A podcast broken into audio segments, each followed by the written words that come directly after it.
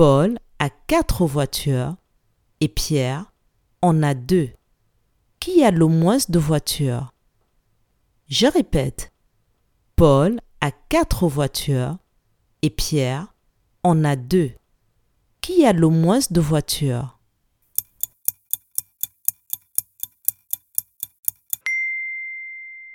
Si Paul a quatre voitures et que Pierre en a deux, c'est Pierre qui a le moins de voitures.